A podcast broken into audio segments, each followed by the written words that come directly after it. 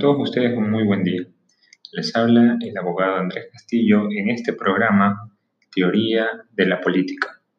Vamos a utilizar como libro base el libro de la Teoría General de la Política de Norberto Bobbio, aunque propiamente no fue escrito por él, ya que quien hizo este libro fue Michelangelo Bover. Entonces, Norberto Bobbio había venido albergando la idea de redactar una teoría general de la política basada tanto en las enseñanzas de autores clásicos como en los principales problemas políticos de su tiempo. El proyecto, que nunca llegó a concretarse, de su tiempo, se refiere a los años 70, 80 más o menos, eh, que ha conseguido sistematizar a través de 40 ensayos lo más significativo del pensamiento bobiano en materia de teoría del Estado y de la política esta edición, en efecto, consigue integrar por primera vez artículos emblemáticos del profesor de Turín, con algunos que hasta ahora habían pasado prácticamente inadvertidos en el conjunto de su obra. Con esta introducción vamos a hablar de una idea, de la idea de una teoría general de la política. Las palabras de, de Norberto Bobbio Decía que nunca me he considerado filósofo en el sentido tradicional de la palabra, pese a haber impartido durante muchos años dos materias filosóficas, la filosofía del derecho y la filosofía de la política. Ahora bien, tanto una como otra, tal como yo las entiendo poco, tienen que ver con la filosofía con mayúscula. Es más, con frecuencia he dedicado algunas lecciones introductorias de mis cursos a tratar de explicar a los estudiantes por qué estos cursos, aún titulándose Filosofía del Derecho y Filosofía de la Política, yo no los expongo como cursos propiamente filosóficos. La mayor parte de los apuntes que han tenido que estudiar mis alumnos no se titulaban Filosofía de, sino Teoría General del Derecho, Teoría General de la Política teoría de las formas de gobierno, etc. Así, con estas palabras, Norberto Bobbio, en 1980, realizaba una disertación sobre el tema. ¿Qué hacen hoy los filósofos? Dentro de un ciclo de conferencias organizado por la Biblioteca Comunale y Católica, querría destacar que solo el tercero de los títulos citados en aquella ocasión se correspondía entonces con el de un volumen efectivamente publicado. Por ello, podría pensarse que la idea de una teoría general de la política le parecería obvio tan definida y acaso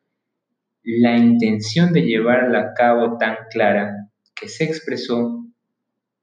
como si se tratase de una obra ya realizada. La alusión de Bobbio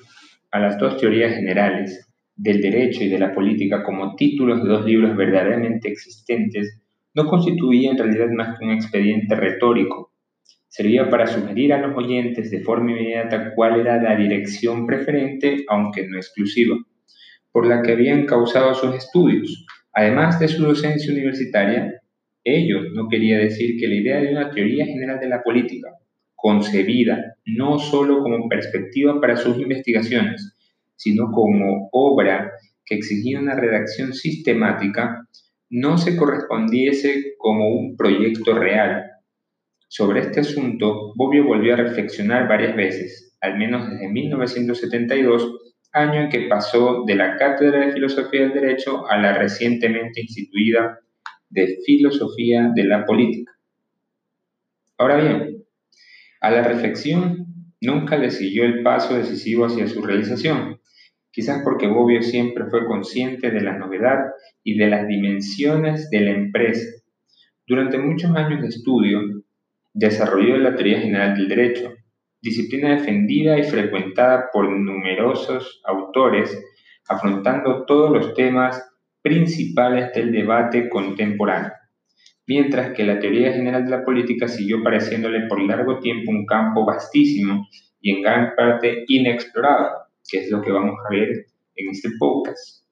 En el año 1984, cuando algunos alumnos organizaron un seminario dedicado a su pensamiento político con motivo de su 75 cumpleaños y decidieron titularlo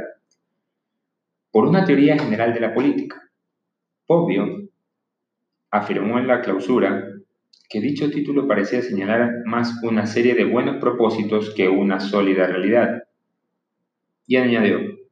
después de haberme ocupado durante años de una teoría general del derecho, creo que ha llegado el momento de afrontar el problema de una teoría general de la política, mucho más atrasada que la primera. Ahora bien, no he pasado de los fragmentos a las partes, del esquema a la obra completa. Al año siguiente, al reunir en el volumen Estado, Gobierno, Sociedad, cuatro voces escritas entre 1978 y 1981 para la enciclopedia Einaudi, dedicadas respectivamente a democracia, dictadura, público, privado, sociedad civil y Estado, eligió como subtítulo la misma fórmula elegida por los alumnos para encabezar el seminario, por una teoría general de la política. En la introducción,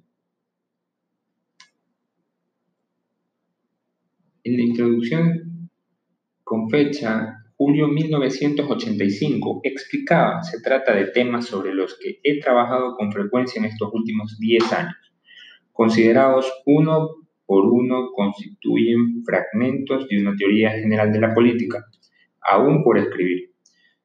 Muchos años después, en el año 1998, reconocerían aquel ambicioso subtítulo una promesa no mantenida.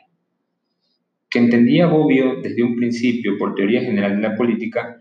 parece deducirse al menos formalmente y una primera aproximación de la comparación varias veces recordada con la teoría general del derecho, una comparación que el propio Bobbio realizó explícitamente en una recientísima consideración retrospectiva de su obra, que nos decía, lo que las dos teorías tienen en común en mis escritos no es tanto el fin exclusivamente, cognoscitivo, sino también la forma de proceder para alcanzarlo. Se trata de procedimiento, reconstrucción, mediante análisis, mediante el análisis lingüístico, nunca apartado de las referencias históricas a los escritores clásicos de las categorías fundamentales que permiten delimitar exteriormente y ordenar internamente ambas áreas, la jurídica y la política, y sus relaciones recíprocas. A nadie se le escapa que la teoría general de la política concebida sobre el modelo de teoría general del derecho resulta no solamente diferente, sino en cierto sentido incluso contraria al modelo hegemónico de la filosofía política tal como ha quedado fijado en el debate internacional de los últimos 30 años. Y bueno, inaugurado por la célebre obra de John Rawls, Una teoría de la justicia, existe la difundida opinión de que al extraordinario éxito de la obra de Rawls a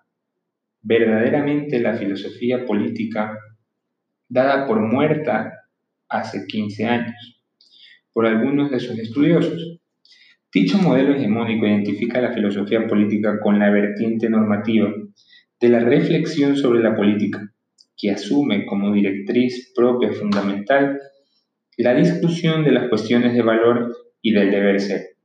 la de los problemas de justificación y de orientación prescriptiva. Según la más reciente, la valoración de Bobbio, aunque es cierto que el renacimiento de la filosofía política se debe a una obra que pretende indicar la mejor solución posible para una sociedad justa, la teoría general, tal como yo la he concebido y la he comenzado a formular, pertenece a la fase anterior. Por lo demás, nunca superada en los últimos años. La teoría general de la política y la teoría normativa de la justicia pueden tranquilamente avanzar juntas sin chocar entre sí. Sus objetivos son diferentes, aunque la primera puede ayudar a la segunda a perseguir con claridad y precisión su objetivo, y la segunda puede ofrecer a la primera renovadas materias de estudio. Esta ecuánime valoración nos ayuda a comprender que no tiene mucho sentido tratar de separar de forma tajante la teoría general de la política y la teoría de la justicia, y mucho menos establecer una apresurada actio finim reburundum. Que el nombre de filosofía política deba quedar reservado exclusivamente a la teoría normativa. En todo caso, tampoco tiene mucha importancia. A fin de cuentas, se trata de simples convenciones lingüísticas. Pese a todo, no pude dejar de constatarse que la identificación hoy habitual entre filosofía política, Tom Core, y el universo de discurso reconducible al paradigma contemporáneo de las teorías de la justicia, un universo que ha crecido desmesuradamente sobre sí mismo como una nueva escolástica que corre el riesgo de reducir las funciones y acaso de hacer invisible la propia existencia de lo que Bobbio ha llamado teoría general de la política. Para poner en duda esta identificación exclusiva, basta con reflexionar sobre la gran variedad de perspectivas, enfoques y estilos filosóficos de las obras clásicas habitualmente adscritas a la historia de la filosofía política.